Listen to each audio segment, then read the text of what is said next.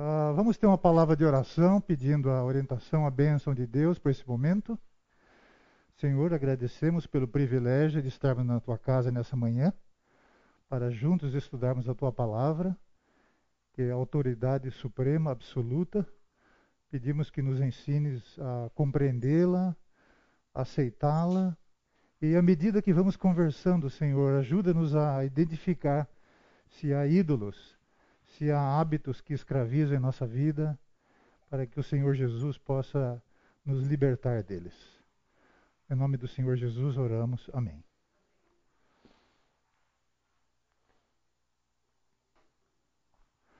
A abordagem que nós vamos fazer é teológica. Tá? Existe abordagem na área de saúde, abordagem na área social e científica, mas nós vamos fazer uma abordagem teológica sobre esse assunto de processo de queda de um hábito escravizador ou do vício. Nós vamos ouvir muitas vezes essa palavra aqui. Ah, a primeira citação que nós temos na Bíblia é um mandamento de Deus: Não terás outros deuses diante de mim. Deus está falando ao seu povo: não pratiquem a idolatria, não se voltem, não gastem tempo, não gastem energia, não se devotem a um outro ser, um outro ídolo, mas somente a mim que sou Deus. Tá? E esse tema de idolatria, ele é destacado na Bíblia. E eu encontrei, na nova versão internacional que eu consultei, 292 citações da palavra idolatria, tal a importância, a ênfase que as escrituras sagradas dão a esse tema. Tá? E, então, o tema é muito importante, ele é estudado na igreja e nós vamos estudar agora aqui. Existem algumas citações uh, sobre a palavra idolatria no Antigo Testamento. Eu queria pedir ajuda de vocês, à medida que os textos bíblicos fossem aparecendo, que vocês lessem espontaneamente. Então vamos começar com esse, 1 Samuel 15, 23, depois 2 Crônicas 21 e depois Ezequiel 14. Por favor.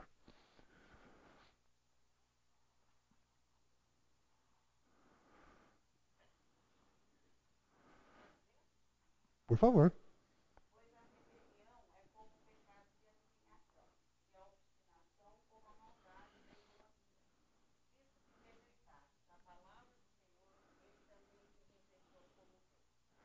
É, Deus rejeitando Saul, porque ele se dedicou de forma obstinada à idolatria. Né?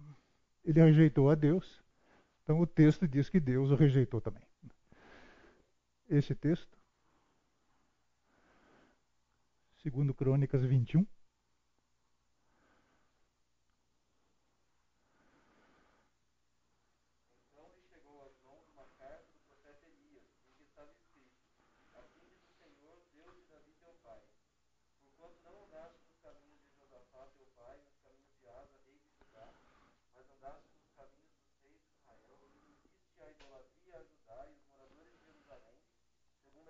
Idolatria da casa de Acabe, e também mataste a teus irmãos da casa de teu pai, melhores do que tu? Isto. Veja, o rei Georão era um idólatra, mas não era só isso. A pessoa dele, ele induziu a nação inteira a segui-lo. Isso irritou a Deus. Realmente, Ezequiel 14, 1 a 5.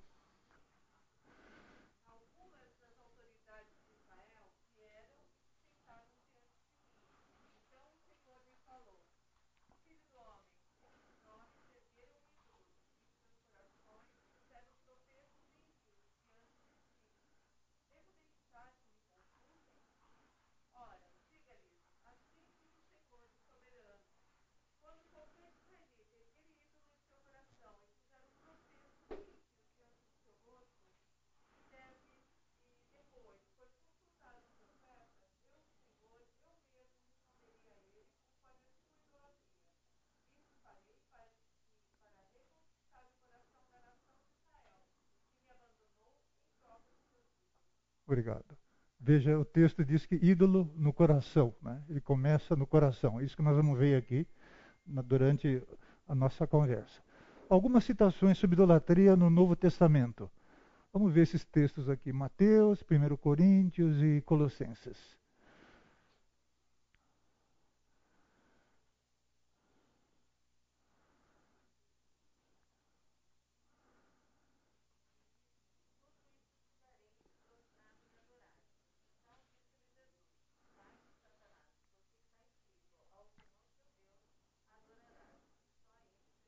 Que ousadia, né? Uma criatura convidar o Criador, Jesus Cristo, para adorá-lo, né? Realmente. 1 Coríntios 10.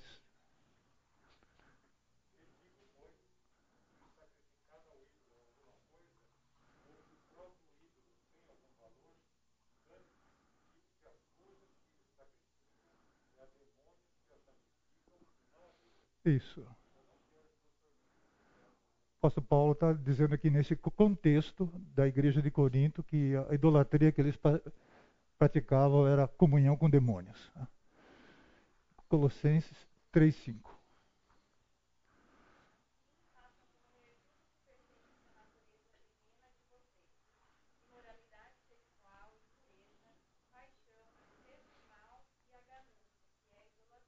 Isso, o sinônimo aí no texto original é avareza que é apego ao dinheiro.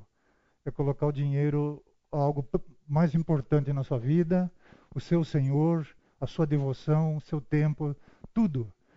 Isso é avareza. Então, isso é, é idolatria. Idolatria é adoração a ídolos, como qualquer imagem de um Deus falso, qualquer imagem do que há nos céus, nós vemos aí imagens de anjos, imagens disso, daquilo. Deus disse: Não terás outros deuses diante de mim. É um desejo não controlado que há no coração, conforme o texto que nós lemos lá, Ezequiel, do ser humano, e esse desejo controlado torna-se senhor da pessoa. Ela domina e controla a vontade, os pensamentos, as emoções, o tempo, tudo. De que forma a idolatria nos ajuda a analisar esse processo de queda do ser humano num hábito escravizador até tornar-se idolatria?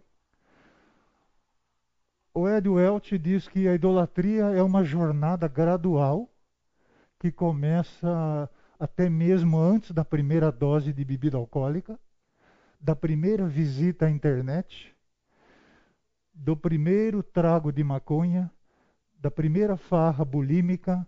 Farra bulímica é associada a um apetite insaciável de alguma coisa. E aí vai a lista. Né? Então, realmente, nós vamos ver que a idolatria começa no coração, lá dentro que começa. E ela sai, se manifesta exteriormente. Alguns hábitos escravizadores que nós já conhecemos, já ouvimos falar, lembrando então que são desejos não controlados que estão no coração do ser humano e torna-se senhor, torna-se ídolo. Então essa lista para vocês lerem aí, um tempo para vocês lerem, tá?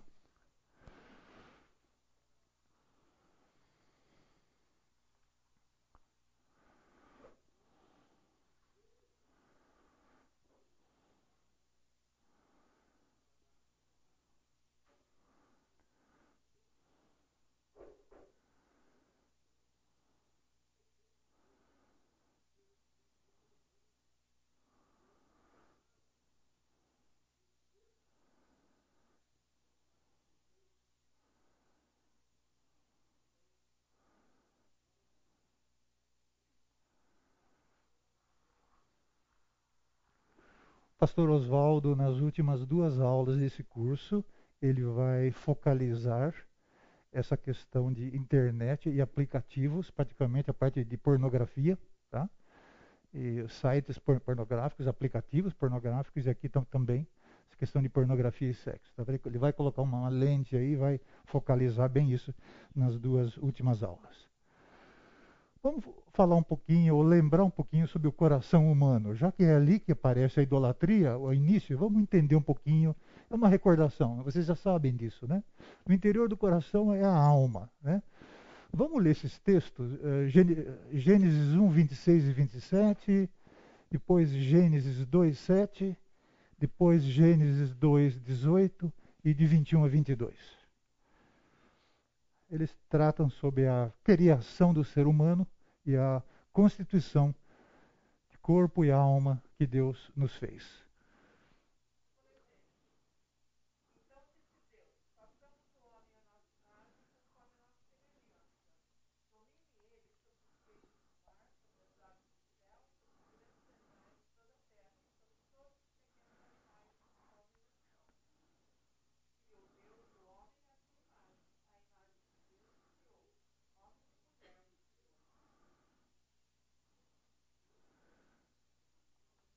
Você leu 1, 26, 27, né? Agora 2, 7, por favor.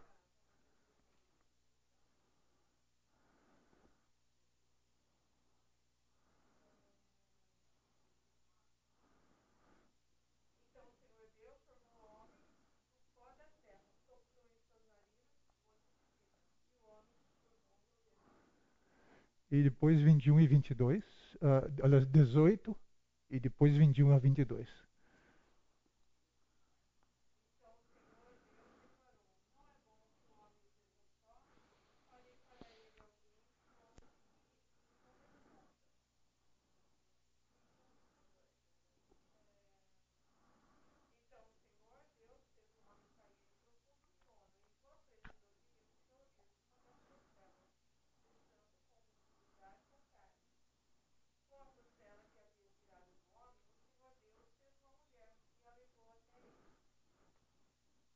Obrigado. Então aí é um resumo de Deus fazendo o ser humano, homem e mulher. Diz o texto aí dos elementos da terra, portanto o corpo. E também diz que Deus soprou nas narinas desse ser humano e ele passou a ter a fôlego de vida. No texto original aí significa alma, a palavra usada. Tá? Para nós isso significa consciência, significa moral, significa emoções, sentimentos, pensamentos, vontades, paixões, e aí outras, a lista é bem numerosa, né? de descrever o que há no nosso interior e como isso se manifesta exteriormente através do corpo. Com, com relação ao coração humano, então é tudo que há dentro de nós, tá? tudo que, há, que é o invisível que há dentro de nós. Esse coração humano ele se manifesta para fora através do corpo. Né? E uma das manifestações é isso aqui, como o velho homem, que as Escrituras nos diz, e aquele texto de Gálatas 5, 19 e 21 está projetado aqui, são essas características do velho homem. O homem caído, desobediente a Deus, né? o pecado que ele herdou de Adão e Eva, exatamente são essas características do novo homem. Nós sabemos que em Cristo Jesus, Deus fez nova criação, ou novas criaturas, são os salvos por Jesus Cristo, como nós. Então Deus começa a criar dentro de nós um novo homem, com um novo coração, com novas características, e essas novas características estão aqui, conforme descrito no texto de Gálatas 5, 22 e 23. Então nós vemos que dentro de nós existem essas duas características, essas duas realidades, não digo que numa pessoa tenha tudo isso aqui. Tem algumas coisas que estão aqui, com certeza, em nós aqui. E dentro de nós, salvos por Jesus Cristo, também há coisas boas que estão algumas descritas aqui, não todas, porque não somos perfeitos, né? Então, ah, dentro de nós há uma combinação de características que estão aqui, algumas, e de algumas que estão aqui. Quando Jesus Cristo completar em nós uh, o processo de santificação plena, certamente todos os santos, os salvos da igreja estarão somente aqui, né? mas isso é no futuro. Então, esse é um resumo do que é o coração humano, do que é dentro de nós. Vamos agora ver o que, que a, as, as Escrituras Sagradas falam sobre a natureza humana e esse processo de queda. As Escrituras Sagradas apontam a experiência humana do pecado. Nós sabemos que é a separação de Deus quando Adão e Eva desobedeceram a Deus lá no paraíso. E é algo que foi trazido por Satanás de fora para esse mundo. Adão e Eva foram criados perfeitos, como diz a Escritura Sagrada, a imagem de Deus, conforme a semelhança de Deus. Mas Satanás trouxe de fora para esse mundo essa condição, esse estado de desobediência, de pecado. E Adão e Eva abraçaram isso e se tornaram pecadores também. Na tentação, no jardim do Éden, a gente nota no texto que é a curiosidade e desconfiança de Eva. insinuação de dúvida com referência a Deus por parte de Satanás. E incredulidade e desobediência por causa de Adão e Eva. No texto que está citado aqui, literalmente, quando a mulher viu que a árvore parecia agradável ao paladar, a curiosidade, era atraente aos olhos, e além disso, desejável para ela se obter discernimento, tomou do seu fruto, comeu, deu ao seu marido, que comeu também. Então, isso é a queda. Queda daquele estado de perfeição para um estado de separação de Deus. Uma separação onde o casal tornou-se seres deformados pelo pecado. O corpo deles foi deformado, seus pensamentos deformados, suas emoções, suas vontades, tudo foi deformado. Deixaram de ser a imagem e semelhança de Deus, conforme Deus fez no original lá. E como todos os seres humanos são descendentes de Adão e Eva, portanto, todos nós experimentamos essa queda, por consequência de hereditariedade. Né? O texto de Salmo 51,5 literalmente diz que sei que sou pecador desde que nasci, desde que me concebeu minha mãe. Esses textos que nós estamos lendo, irmãos e irmãs, estão todos na nova versão internacional tá, da Bíblia. Em Romanos 3,23 nós lemos, pois todos pecaram e estão destituídos da glória de Deus. Em Romanos 5,12 nós lemos, portanto, da mesma forma como o pecado entrou no mundo por um homem, e pelo pecado a morte, assim também a morte veio a todos os homens, porque todos pecaram. Então esse processo de queda, ele é familiar a toda a natureza humana, de geração em geração, através dos milênios aí até o dia de hoje e até quando Deus permitir que a raça humana exista ao termos conhecimento de algum tipo de escravidão voluntária em nossa vida, falando para nós como pessoas, indivíduos agora, deveríamos ser mais pacientes com aquelas pessoas que estão dominadas por algum vício ou algum hábito escravizador. Aqui vale um esclarecimento. Daqui para frente, quando nós usarmos a palavra vício, estaremos referindo especificamente a alguma dependência de produto químico seja cigarro, nicotina, por exemplo, né? bebidas alcoólicas, drogas, algum tipo químico que, a, que os profissionais da área da saúde lidam e chamam de vício. Quando nós falamos hábito escravizador, daqui para frente, nós incluímos esses vícios e a lista é mais ampla, como nós vimos aquela lista anteriormente. Tá? Então, fazer bem essa, essa diferenciação. Vício está ligado a algo químico, hábito escravizador é algo mais amplo que inclui os químicos. Então vamos ver agora o processo de queda gradual até chegar na idolatria. Nós vamos vê-lo em etapas. A primeira etapa será as pessoas que experimentam um despreparo, elas estão despreparadas para isso segundo a influência das más amizades na vida dessas pessoas, a paixão cega que a pessoa vai experimentar e demonstrar, o amor e a traição em relação ao hábito escravizador e, por último, a adoração. Então vamos começar com o despreparo espiritual, como que ele coopera para a queda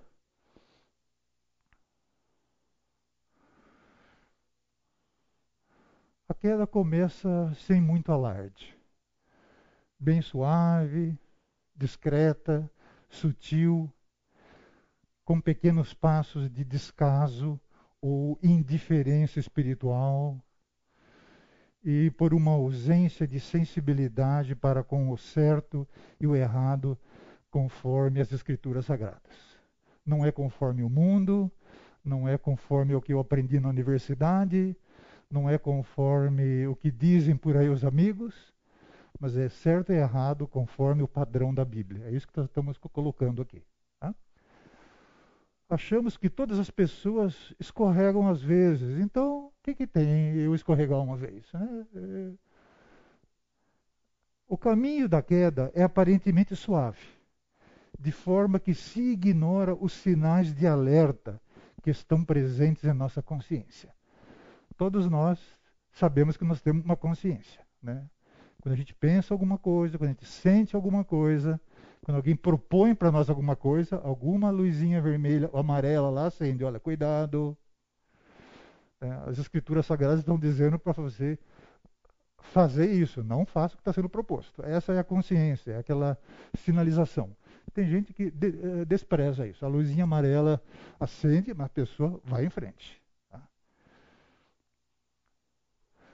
Há pessoas que estão contentes em ouvir apenas os ensinamentos da Bíblia e por isso estão despreparadas, são apenas ouvintes da palavra de Deus. Essas pessoas não vigiam, não oram a Deus e, consequentemente, caem ao serem tentadas. Por favor, leiam esses textos nessa sequência.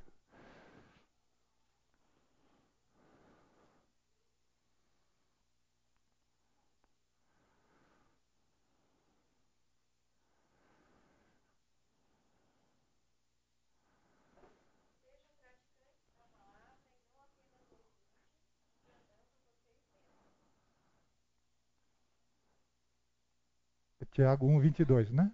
Vamos ouvir agora Marcos 14, 38.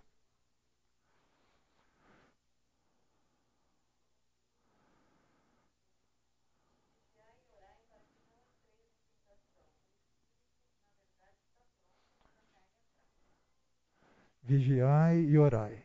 É a orientação do Senhor Jesus.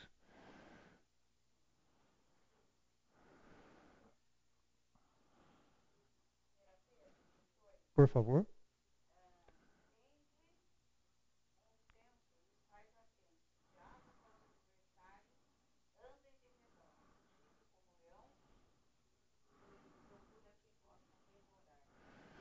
É, então essas pessoas aqui que estão enquadradas nesse, nesse tipo de comportamento, de tipo de pensamento, ah, eu vou no culto, assisto o culto, né? eu vou assistir o culto, não é participar, adorar a Deus, comunhão com os irmãos, se alimentá-la pela palavra. Não, eu vou assistir o culto. Então, para ela tá bom assistir.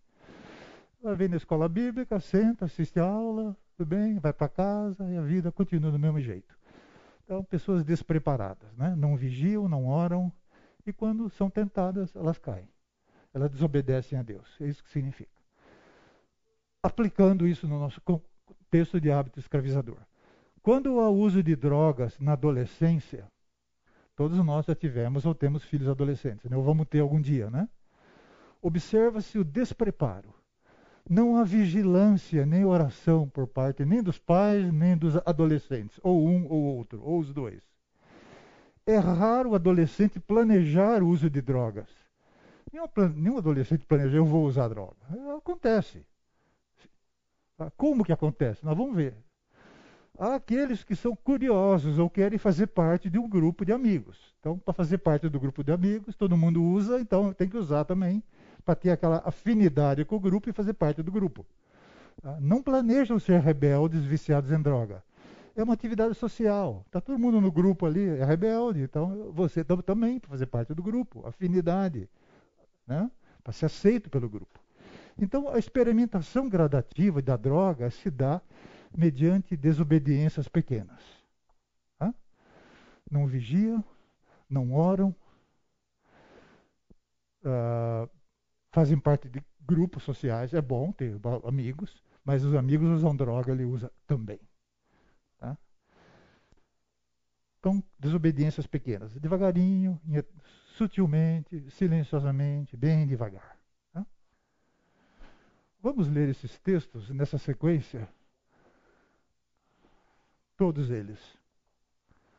Podem espontaneamente ir achando e lendo, por favor.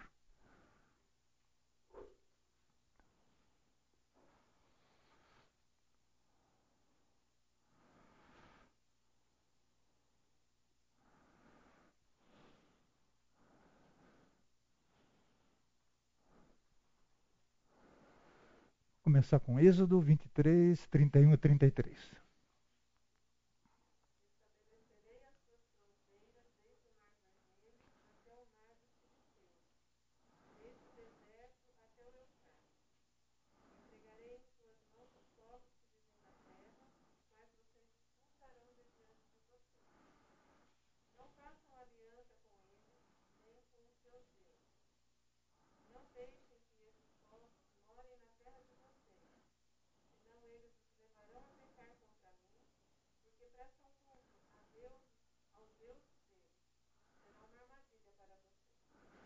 Será uma armadilha para vocês. É Deus dizendo para Israel que está entrando em Canaã. Cuidado. Deuteronômio 11, 16. E depois 13, de 20, 12 a 16.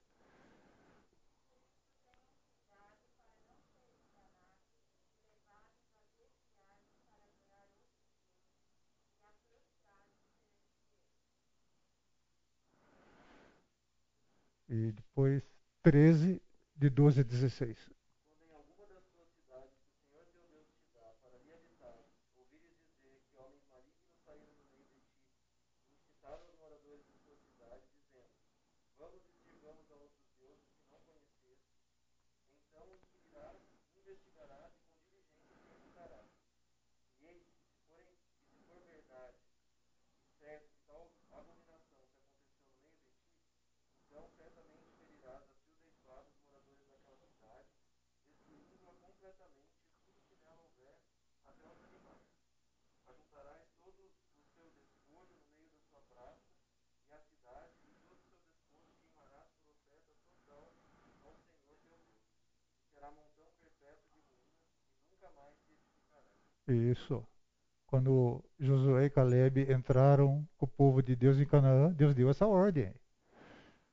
Só que eles não cumpriram totalmente, né? O pessoal da faixa de Gaza ficou lá, né? Então é lá até hoje. Né? Desobediência a Deus, coisas pequenas. Tá? Josué 9, 14 e 16.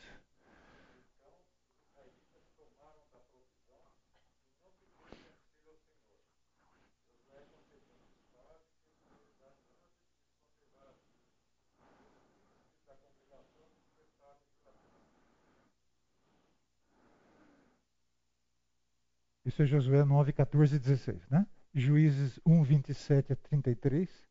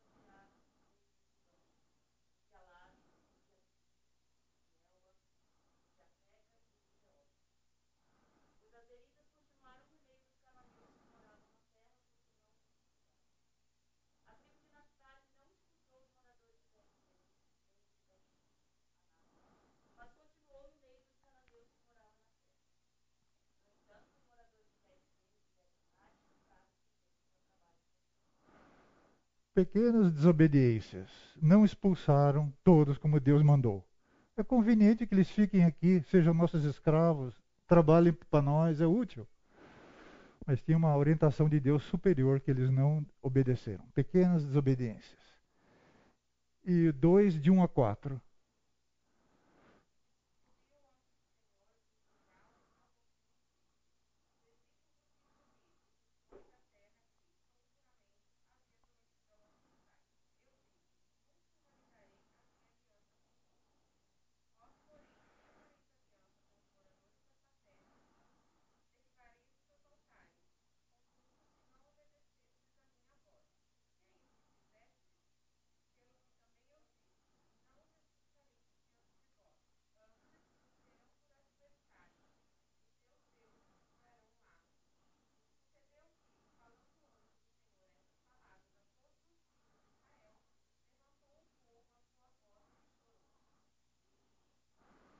Deus não queria que eles chorassem.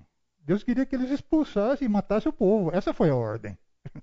Eles desobedeceram e depois choraram. Dizer, pequenas desobediências da nação Israel, acordo com os gibeonitas, sem consultar ao Senhor, eles decidiram fazer isso. Deus deu uma ordem, eles decidiram por si mesmos. Tá? Não expulsaram totalmente os povos que ocupavam Canaã, como Deus ordenou.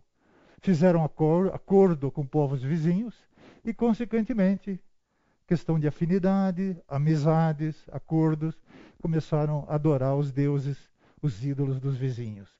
Aí começaram a provocar a ira de Deus, porque praticaram idolatria. Tá? E Deus disse: Não terás outros deuses diante de mim. É o primeiro mandamento. É dessa maneira que o pecado engana. Para que consiga passar despercebido por nossa consciência, nosso alerta que há em nós, pecado começa como desobediências pequenas, da pessoa despreparada. Não vigia, não ora, não busca a Deus. Então o pecado vai entrando, entrando, bem suave, bem sutil, bem silenciosamente. Quando a sentinela do nosso coração não está vigilante, quando nós não estamos perto de Deus suficiente para detectar essas coisas e aprender a dizer não, quando a nossa sentinela do coração não está vigilante, a idolatria acontece naturalmente. Essa é a tendência natural no coração do ser humano. Os temores mais comuns que pai e mãe têm em relação aos filhos adolescentes é o envolvimento com drogas e com dos filhos e com as filhas adolescentes a gravidez. Como ajudá-los a serem vigilantes, orar a Deus e vigiar a Deus, os nossos filhos? A queda é um problema de adoração. A quem nós adoramos? A Deus ou a nossa vontade? A Deus ou aos ídolos? E o mais importante a fazer nesse caso é conversar mais com o filho e com a filha sobre Deus e pedir que Deus de nosso Senhor Jesus Cristo, o glorioso Pai, lhes dê pleno conhecimento dele. Em outras palavras, ensinar o filho a vigiar e orar. Ensinar a filha a vigiar e orar. É evidente que pai e mãe precisam dar exemplos. Eles mesmos também vigiarem e orarem. Então, é a única saída que nós vamos ver para ficar liberto de ídolos e de idolatria e adoração de ídolos na nossa vida. Não há outra saída. Tá? Ninguém mais tem poder para libertar-nos a não ser o próprio Deus. Um tempo para vocês lerem esse testemunho.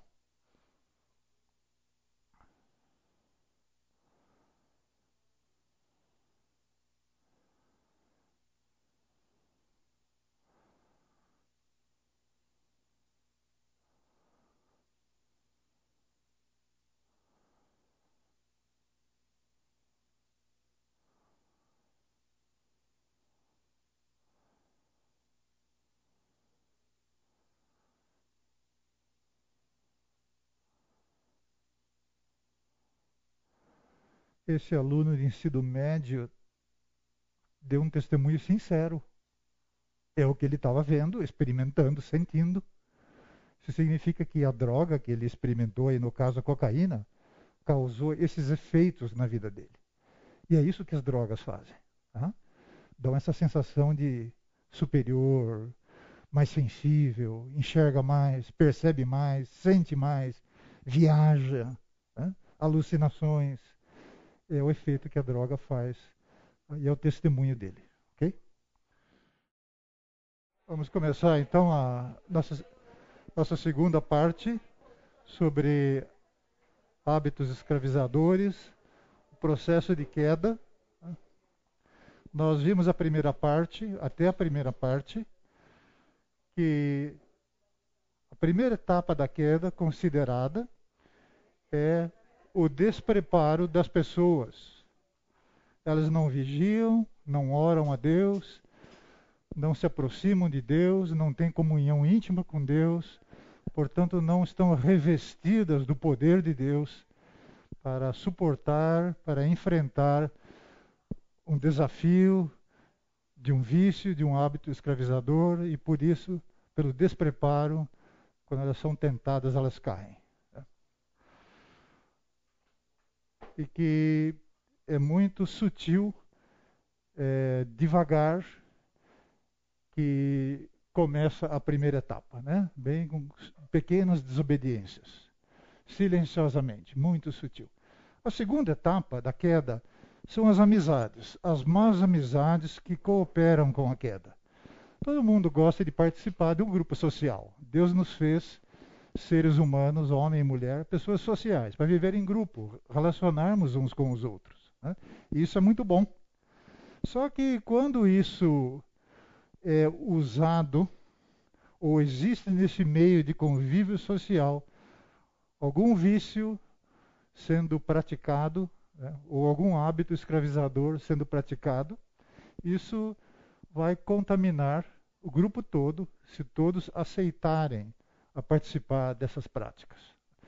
Mas antes disso, nós vimos que começa no coração, né? começa lá dentro a vontade de, de, experimentar, a vontade disso, a vontade daquilo. Aí depois exterioriza através do hábito. Uma pessoa dominada por hábito escravizador deixa as boas amizades. Por exemplo, as pessoas da igreja, as pessoas santas que procuram conviver no contexto da igreja, na presença de Deus, na comunhão com Deus, na comunhão com os santos. São boas amizades. Então, essa pessoa dominada por um hábito escravizador, ela deixa, ela abandona, deixa de lado e gasta tempo com aquelas afeições, que, aquelas pessoas que têm afeições devotadas a algum ídolo. Aí apenas citando alguns deles, né? Cigarro, caso que tenha nicotina, né? bebidas alcoólicas, drogas, acessos pecaminosos à internet, apostas, fisicultura, e aí a lista, etc., a lista é grande. A pessoa faz coisas que o objeto de idolatria manda fazer.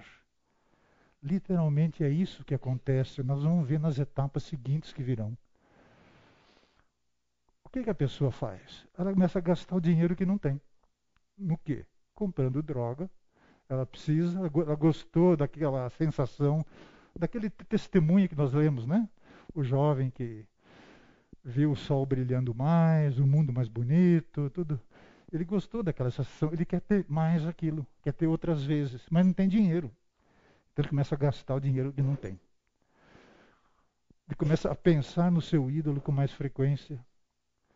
Ele começa a achar que tudo está sob controle pois não vê o modo claro da sua queda. Vamos ler esses dois textos, Provérbios 12, 26 e Tiago 4, 4.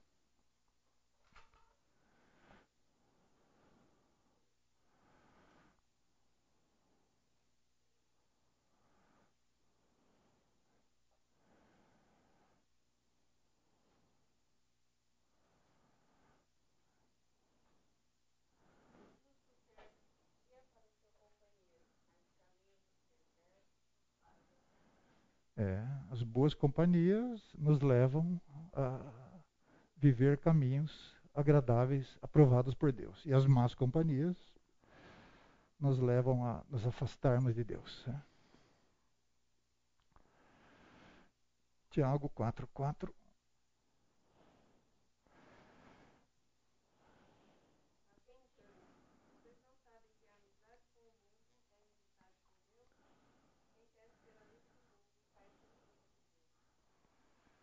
muito cuidado quando orientarem seus filhos ou permitir que seus filhos tenham amizades com aquele grupo ou outro grupo. Procura conhecer o grupo antes de dar a resposta para o seu filho, para sua filha. Tá?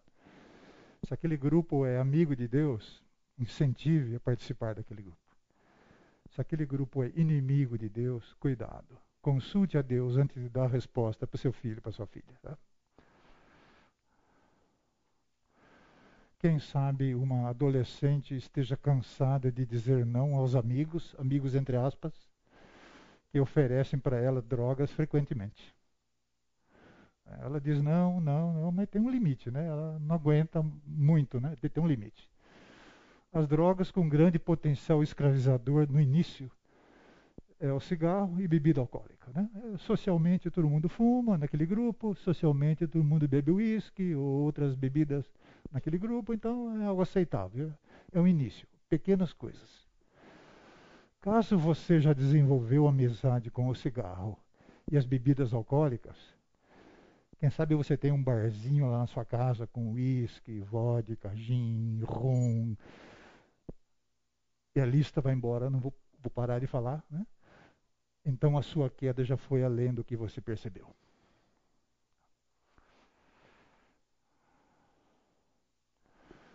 Esse estágio de pré-vício pode parecer divertido no começo.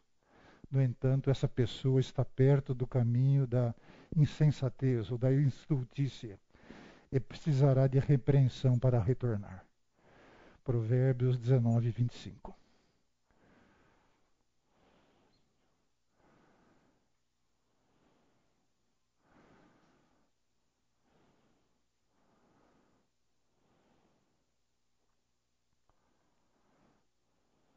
Quem achou pode ler, por favor.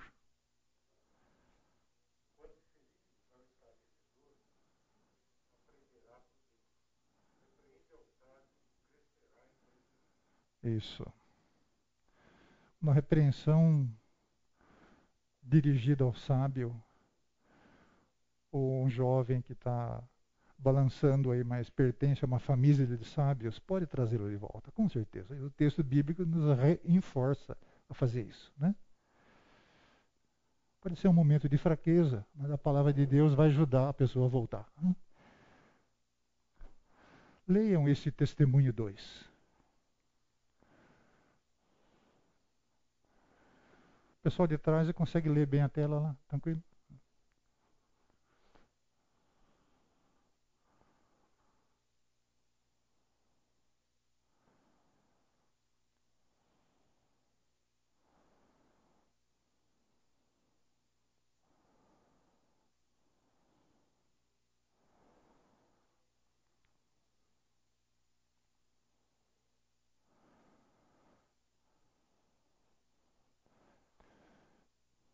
Testemunho de uma moça adolescente do ensino médio, né, segundo ano. Aqui tem um destaque que nós vamos querer chamar atenção. Alguns amigos que mencionavam ter experimentado e eles nunca tiveram problemas com isso. Isso é um engano. Nós vamos ver na próxima aula, domingo que vem. Tá? Como é que é essa estratégia do engano para envolver a pessoa num vício? Não tem problema. Nunca tivemos problema. Que mal tem? Nós vamos ver essa estratégia detalhadamente domingo que vem. Terceira etapa da queda, a paixão cega que coopera com a queda. Nas etapas anteriores do processo de queda, o uso de drogas pôde ser controlado por fatores tais como o preço da droga, não tinha dinheiro para comprar, então não comprava desaprovação do pai, da mãe, ou até desaprovação social do grupo. Considerando a remoção desses fatores, ou superando esses fatores de alguma forma, que não vou dizer aqui quais são as formas possíveis, mas há muitas, o consumo da droga irá aumentar. O que já foi um evento casual, social, agora passa a ser uma experiência consistente. O uso de drogas vai de algumas vezes por mês, passa para algumas vezes por semana, até chegar a todo momento que a droga estiver disponível. É uma paixão cega, aquela força interior, aquela emoção fortíssima, que igual uma correnteza que leva a pessoa, ela não consegue, ela é levada. E é cega porque ela não está vendo que ela está sendo levada e coisas piores que virão lá na frente, no, na etapa de queda dela. Quando o consumo é de bebidas alcoólicas, a pessoa dependente começa a esconder as garrafas de bebida. Ela não quer ser vista. Não quer que as pessoas percebam que ela está bebendo. E que as garrafas estão vazias agora.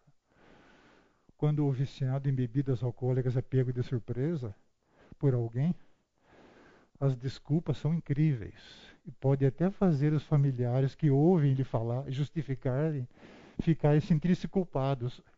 Tão, tão eloquente é a argumentação de um dependente de bebidas alcoólicas. Tá? A pessoa viciada em bebidas alcoólicas está cegamente apaixonada pelo álcool. O cérebro dela, o corpo, clama, pede por aquilo. É uma paixão forte que há dentro dela. E quando ela bebe, aquilo ali acalma, suaviza, parece que há um equilíbrio químico no cérebro, no corpo dela. Né? E ela vai querer beber onde não seja vista, para que não seja questionada pelas pessoas. Tomar bebidas alcoólicas ajuda a esquecer problemas, pois a bebida alcoólica produz uma amnésia temporária. É esquecer os problemas. Que a gente ouve pessoas dizerem isso. Ela faz isso mesmo.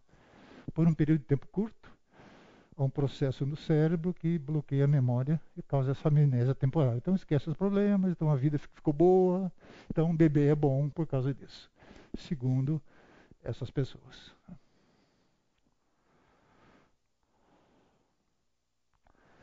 Nesse estágio do processo de queda, as promessas são facilmente feitas. Ah, sim, eu vou largar, não vou beber mais. Mas também são prontamente quebradas, desobedecidas. O que a família ou os amigos podem fazer para ajudar? Acolher a pessoa viciada com amor, né? amor de Deus, que nós aprendemos nas Escrituras Sagradas. Um exemplo prático é convidar a pessoa para uma refeição agradável, não ceder à pressão de encobrir o, o problema durante a conversa dessa refeição. Não vai começar a atacar a pessoa, agredir a pessoa, mas também não vai encobrir como se não, houvesse problema. Então precisa muita sabedoria da parte de Deus para esse diálogo, essa conversa, nessa refeição, nessa acolhida a essa pessoa nesse estado de vício. E procurar alguém da igreja que saiba como ajudar a lidar com esse assunto. Normalmente são pastores, pessoas que trabalham no Ministério do Aconselhamento Bíblico, já têm alguma experiência uh, com lidar com esse tipo de casos. Então, poderá ajudar família ou amigos de pessoas nessa condição. Deus dá a sua palavra e a igreja como recurso para ajudar essas pessoas. Uh, não somente essas pessoas, mas ajudar a todos da igreja, né? Por isso que o Espírito Santo deu dons, deu capacidades às pessoas da igreja para que nos ajudemos mutuamente, né, com vistas ao, a igreja ser abençoada com a prática dos dons espirituais. E pedir a Deus para ajudar você a pensar de forma criativa sobre como viver e falar com essa pessoa. É uma maneira especial. Tá? Não é corriqueira, mas ela é especial. Precisa realmente unção de Deus, precisa conversar com alguém que já tem experiência sobre isso, para ajudar a lidar ajudar essa pessoa. Leiam esse testemunho.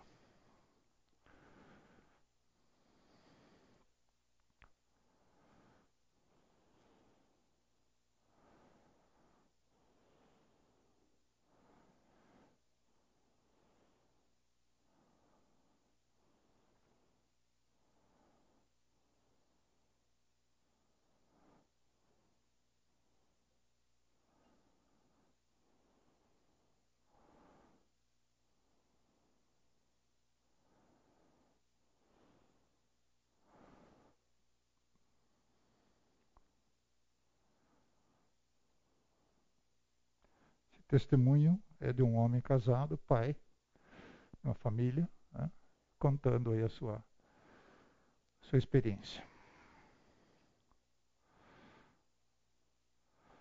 A quarta etapa.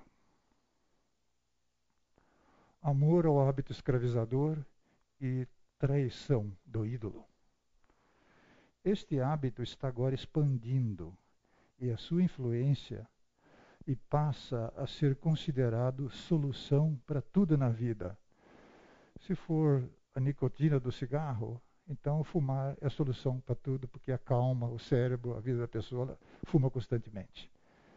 Se a dependência do hábito escravizador é bebida alcoólica, então no momento da dificuldade, da luta, da tristeza, bebida alcoólica, causa amnésia temporária, então é a solução para o problema. Se for cocaína, então, toma aquela viagem, tudo fica mais bonito, mais belo, e assim para outros tipos de hábitos. Se for pornografia, forma semelhante, e assim por diante. Tá? Se for chocolate, se for açúcar, Me desculpem aqui quem come muito chocolate, muito açúcar. Mas se isso for o Deus da vida da pessoa, é um ídolo. Tá? Tudo é solúvel em cigarro, bebidas alcoólicas, drogas, acessos pecaminosos à internet, alimentação exagerada. Estava vendo outro dia, li uma notícia, pessoas que comiam, competição de quem comia mais, e depois de comer passavam mal e vomitavam tudo. Isso é uma idolatria, é maltratar o corpo que Deus deu para a pessoa e para um é uma idolatria, né? Alimentação exagerada, apostas com dinheiro, é isso aí. Uma vez, por curiosidade, eu estava trabalhando nos Estados Unidos, trabalhava na IBM na época. Eu fui na cidade de Atlantic City visitar uns cassinos ali. E para ver, nunca tinha visto, né? Eu fui com pessoas lá americanas que conheciam o local, e tal. E entramos em vários cassinos. E um deles era o Taj Mahal do Donald Trump. Fiquei assustado pessoas ali perdendo tudo que tinham de dinheiro. Né? Apostas com dinheiro, com aquele desejo de ganhar, de ganhar, e pondo dinheiro e perdendo tudo, perdendo tudo, perdendo tudo. Anos depois, eu fiz um curso sobre estatística e o professor demonstrou matematicamente por que o cassino sempre ganha. Porque a probabilidade de uma pessoa ganhar uma aposta num cassino, seja roleta, baralho, poker, o que for, é um para um milhão. Então ela precisa jogar um milhão de vezes, colocar um milhão de vezes o dinheiro ali para ter chance de ganhar uma vez. Então apostas em dinheiro, para esses casos que eu contei, tornou um ídolo. Aí eu fui, fui para minha casa, voltei para minha casa lá, não gastei nada. Né? Um colega meu pôs lá um dinheiro, perdeu tudo. E, mas eu não gastei nada, só fiquei observando e fiquei assustado com aqueles adoradores de apostas em dinheiro. Ídolo é uma vontade pecaminosa muito intensa e não controlada, que está enraizada no coração e torna-se senhor. Ele domina a vontade, domina pensamentos, domina emoções, domina as palavras, domina o comportamento. É senhor. Essa vontade domina, subjuga e torna-se um objeto de adoração. Vamos ler esses dois textos de Jeremias e depois o Evangelho de Marcos.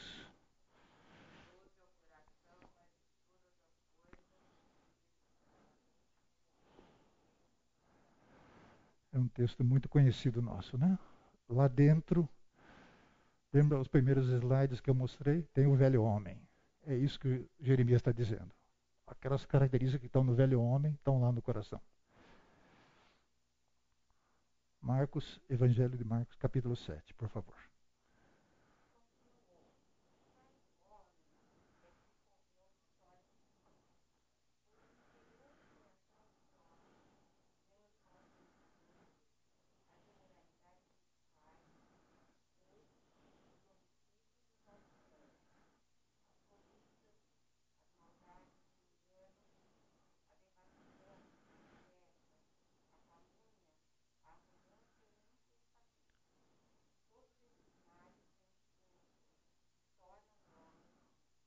É Deus dizendo, na pessoa de Jesus Cristo, né, o que está dentro do coração. Né? O velho homem se manifestando. Né? É lá de dentro que vem a idolatria também, a vontade de adorar um ídolo, a vontade pecaminosa, intensa, não controlada, enraizada, que torna-se senhor dentro da pessoa. Vamos ver então essa questão de traição do ídolo. A pessoa cedeu agora e está escravizada pelo hábito. Ela não consegue deixar mais. Esse hábito é agora uma experiência diária na vida da pessoa. Se a família estiver ciente do hábito escravizador, ela se preocupará com a pessoa escravizada, a qual causará problemas com frequência em casa, com certeza. Alguns problemas, vamos citar aqui: vender objetos da família, para conseguir dinheiro e comprar mais. Vender drogas como intermediário, né, para ganhar, comprar mais. Vender o próprio corpo por dinheiro, para comprar mais drogas, ou mais álcool, ou mais isso, ou mais aquilo, para satisfazer o seu ídolo, o seu hábito escravizador. Atitudes é, como essas são comuns nesse estágio de escravização, nesse processo de queda do ser humano. A pessoa escravizada volta-se para o ídolo em busca de ajuda. Não quero mais. Agora eu quero sair. Quero voltar como era antes. É a paixão. Mas o ídolo não quer ajudá-la. Ídolo quer continuar sendo Senhor. Aquela vontade interior no coração quer continuar a reinar ali. É a traição da pessoa. Devota, tem esperança, acha que vai ser tudo bonito, o sol vai ser, brilhar mais, tudo mais belo. Vou esquecer os problemas. Mas ela está sofrendo, está escravizada. Ela percebeu isso agora. E ela quer sair, quer voltar. Mas o ídolo diz: não, você vai ficar aí, vai.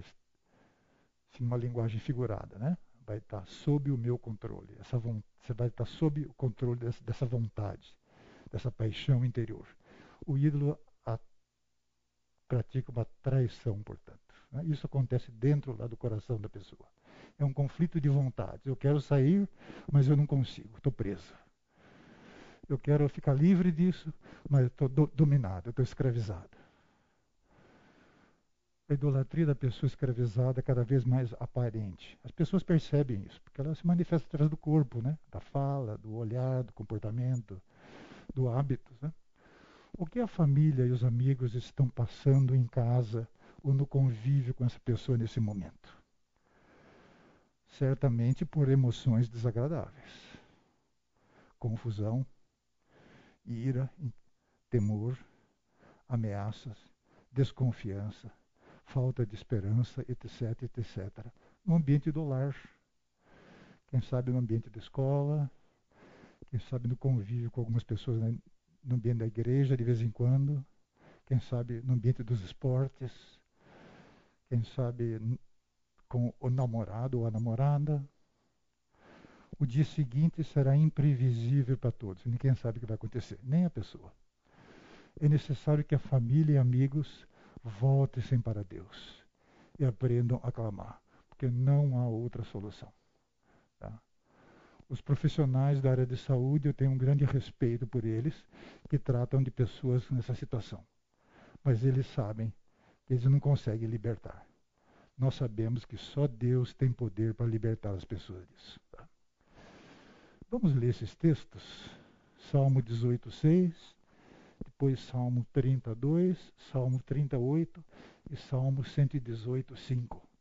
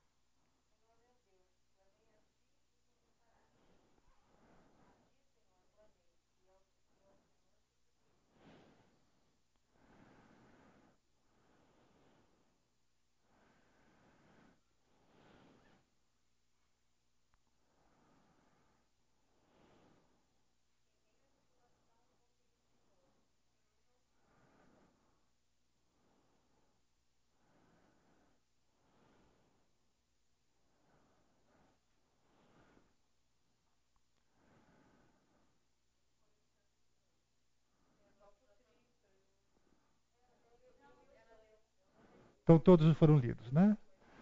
É necessário que a família e amigos voltem-se para Deus e aprendam a clamar àquele que é o único poderoso para libertar as pessoas. O Senhor Jesus Cristo, certa vez, declarou aos seus discípulos: Sem mim, nada podeis fazer. É isso aí, aplicado nesse contexto.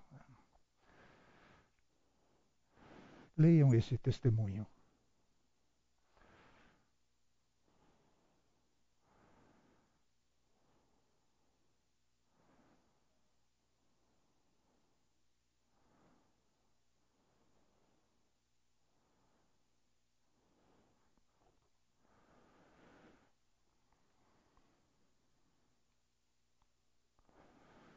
testemunho de um homem e marido coloca a culpa na esposa porque ele está debaixo de uma pressão muito grande. Né? Então a culpada é ela. Um, certamente um coração pecaminoso e idólatra. As pessoas estão vendo isso, né? torna cada vez mais claro nessa etapa do hábito escravizador esse comportamento da pessoa. A quinta etapa de queda, a adoração ao ídolo. Chegamos então ao objetivo da aula maior que eu disse no início, que é a idolatria. Por fim, a pessoa subjugada pelo hábito escravizador torna-se adoradora desprezível e escravizada. Esse texto aqui está transcrito, esse aqui, é o apóstolo Paulo escrevendo à igreja que estava em Roma, lembrando a eles como eles eram no passado, antes de aceitar Jesus Cristo como Salvador e Senhor pessoal. Assim, como vocês ofereceram os membros de seus corpos em escravidão, à impureza e à maldade que leva à maldade. Agora, quando ele escreveu a carta, dizendo que eles são santos, são filhos de Deus, são novas pessoas, novas criaturas em Cristo Jesus. Mas no passado eles eram assim.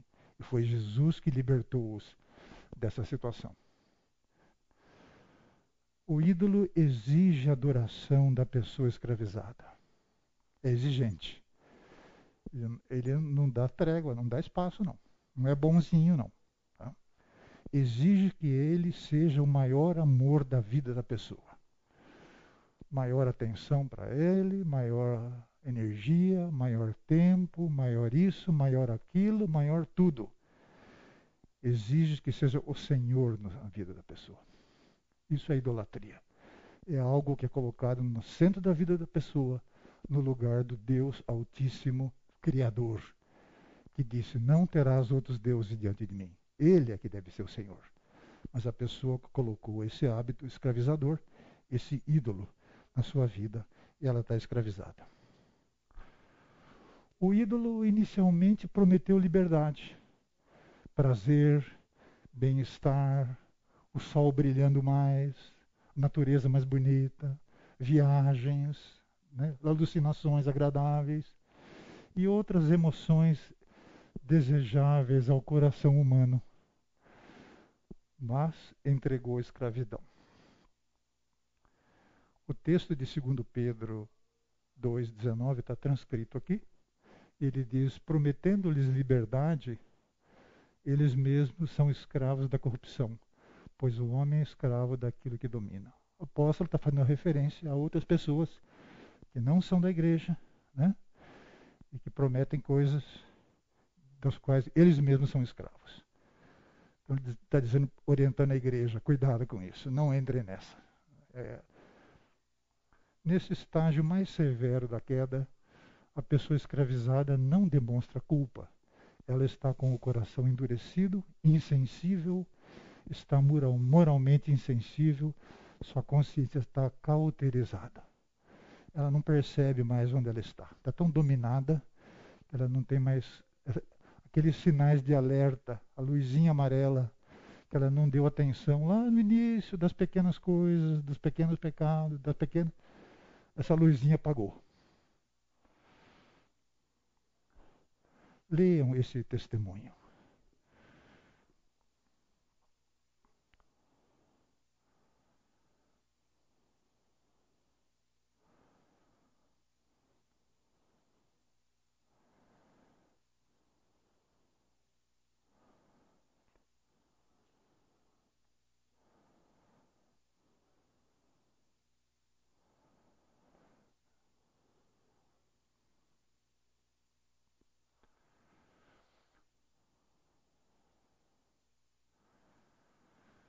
Testemunho de um homem e marido escravizado, idólatra ao seu ídolo. No caso aí, droga, a maconha.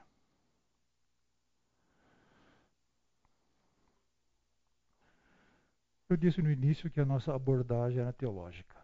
Né? Então vamos fazer algumas considerações práticas com esse foco. Caso você esteja enfrentando um hábito escravizador, sugerimos que considere alguns temas recorrentes que se aplicam. Né? nesse contexto. Culpar as outras pessoas.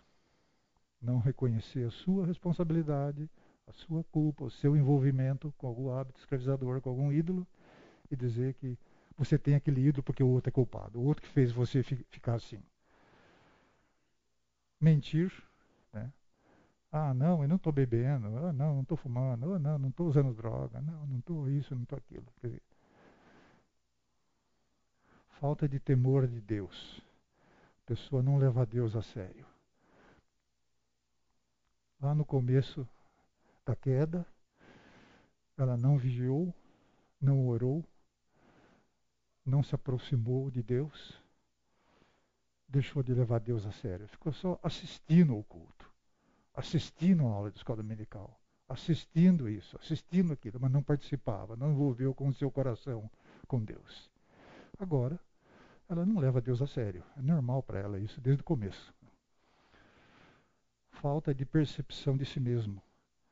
Está com a consciência cauterizada, está insensível, então ela não percebe o buraco que ela está, o buraco fundo que ela está, e que ela não consegue sair sozinha. Porque ela pediu ajuda para o ídolo e o ídolo traiu ela. Não, você vai ficar aí, sob meu controle, sob meu domínio. Esses temas mostram uma compreensão imprecisa que você tem sobre Deus, se esse for o caso. Tá? Uma vez que Deus é luz, quando tentamos viver longe dele, estaremos em trevas. Vamos ler esses dois textos, 1 João 1, 5 e 6 e 1 João 2, 11.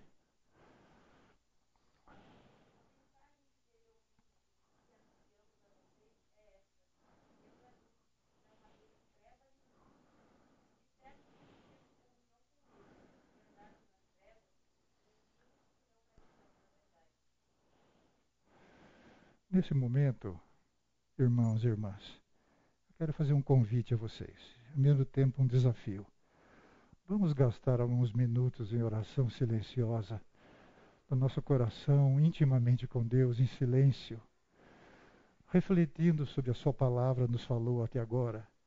Pedir que o Espírito Santo sonde, esteja sondando o nosso coração, a nossa vontade, nossas emoções, nossos pensamentos, para ver se há ali dentro algum ídolo escondido algum pecado não confessado que tem nos escravizado, que tem evitado que a gente dedique-se totalmente à adoração do Deus Altíssimo.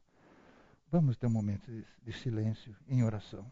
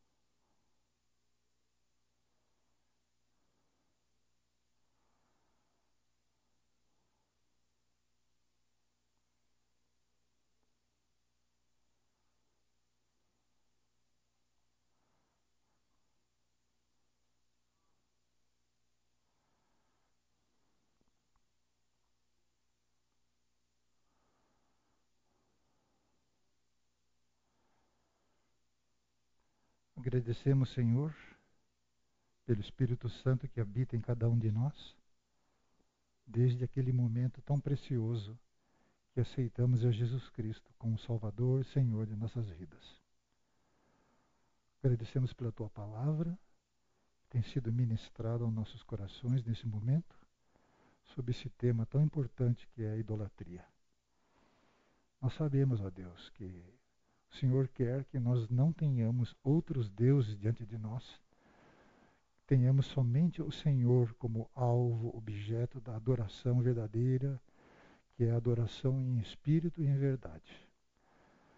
Nós reconhecemos a Deus que há coisas em nosso coração que impedem, há vontades no nosso ser, ó Deus, que impedem que nós tenhamos, que nós dediquemos ao Senhor uma adoração plena, total, incondicional em nossa vida.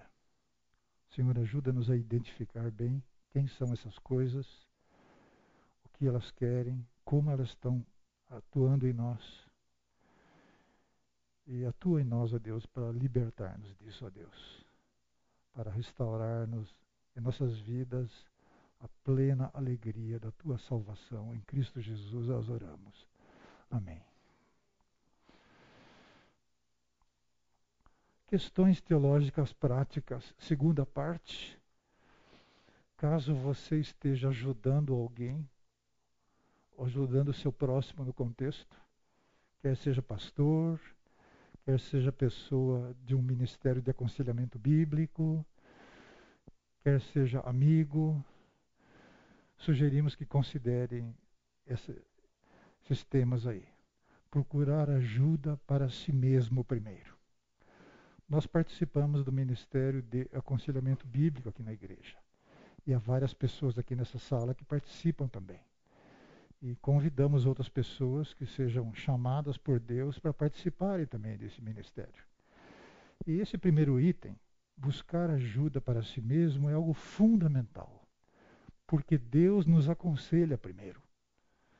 Nós, como conselheiros bíblicos, primeiro precisamos acertar a nossa vida com Deus. Precisamos primeiro estar em harmonia com a palavra de Deus, para depois, então, ajudarmos os outros. Esse é um pré-requisito.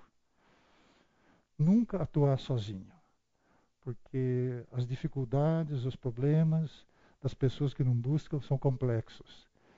E nós precisamos, em algumas ocasiões, conversar com conselheiros, com conselheiras mais experientes do que nós, que já aconselharam pessoas com situações semelhantes, que nos orientem, nos, nos apontem algumas dicas como ajudar essa pessoa. A pessoa sábia procura conselho. Vamos ler esses dois textos de Provérbios 19 e 20 e 20 e 18, a parte inicial do versículo.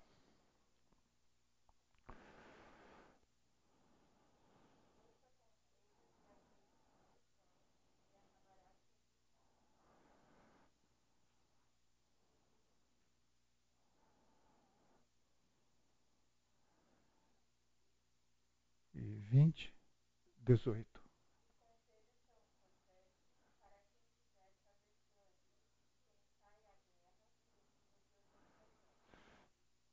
Nós estamos falando de uma guerra espiritual. Há uma luta dentro das pessoas, desses testemunhos que nós lemos aqui. Há uma luta interior, há uma guerra interior. Ah, chega um ponto que a pessoa não consegue mais guerrear e vencer, ela quer sair. E o ídolo diz: Não, você é escravo agora.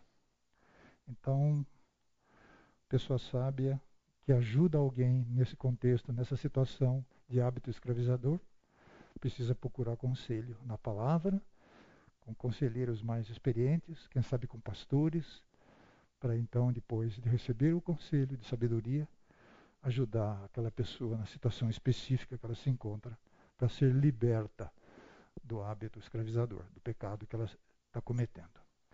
Deus concedeu dons espirituais à igreja do Senhor Jesus Cristo, para que a igreja seja servida na prática desses dons, seja abençoada né, e seja completa. Vamos ler Romanos 12, de 3 a 8 e depois um texto paralelo, 1 Coríntios 12. São textos longos, mas vale a pena ver como Deus dá habilidades, capacidades, dons aos seus filhos e filhas na igreja para que nos abençoemos uns aos outros com o exercício deles. Vamos ouvir Romanos 12, 3 a 8.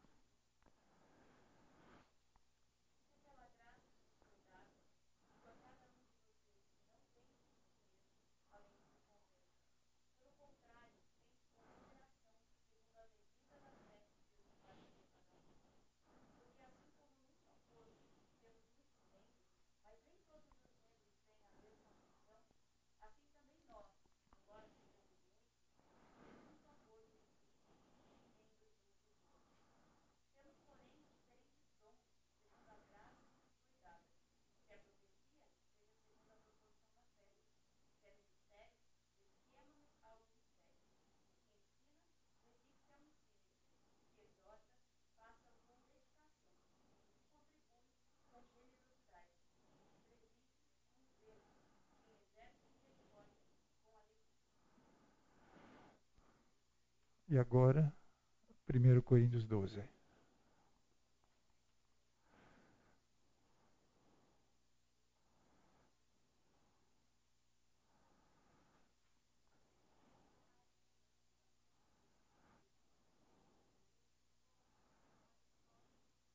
Quem achou pode ler, por favor.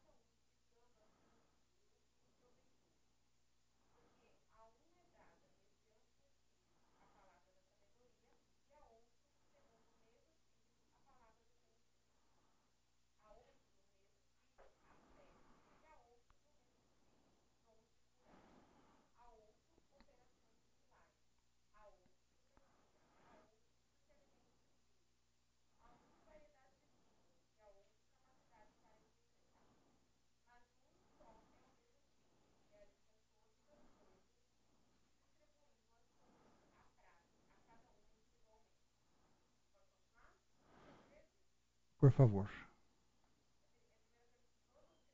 1 Coríntios 12.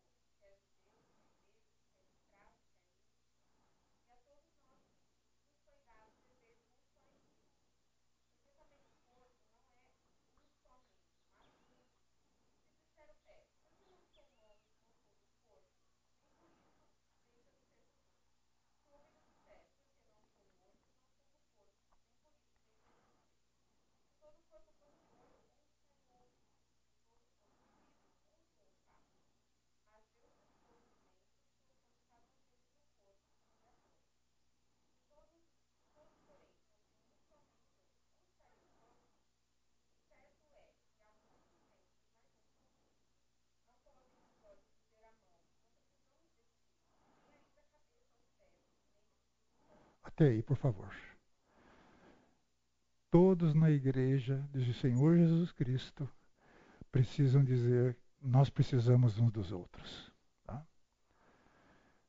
Eu recebi alguns dons do Espírito Santo, você recebeu os outros, você recebeu outros, e nós ministramos esses dons uns aos outros, e assim a igreja toda.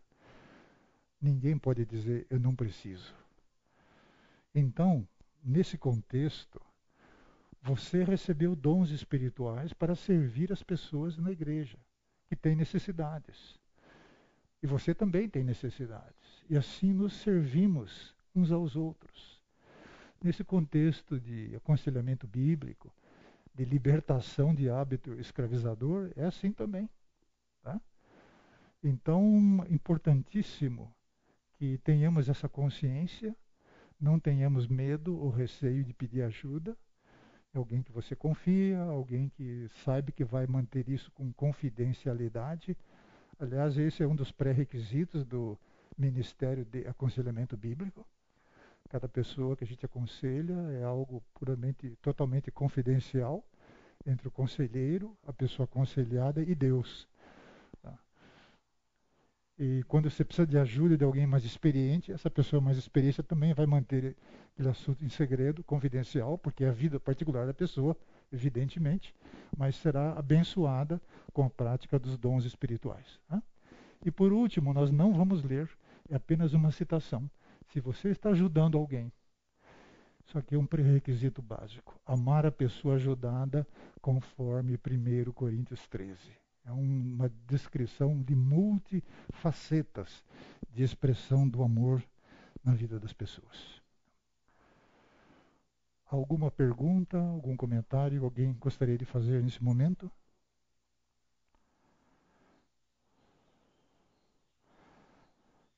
Então, nós continuaremos na próxima aula.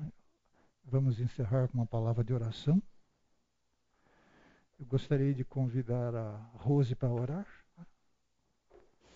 Santo Deus, que possamos, ó Pai, praticar as coisas que ouvimos, assim como Paulo já nos alertou, que não sejamos a pessoa que só escuta, mas a que pratica a tua palavra também, ó Deus e que depois de ouvirmos tantas coisas, ó Deus, possamos ser a pessoa que pratica também, ó Deus. Que no dia de hoje a gente possa ainda continuar ganhando da tua palavra. Obrigado pela vida do Paulo, que ele preparou para nós também. Em nome de Jesus que oramos. Amém.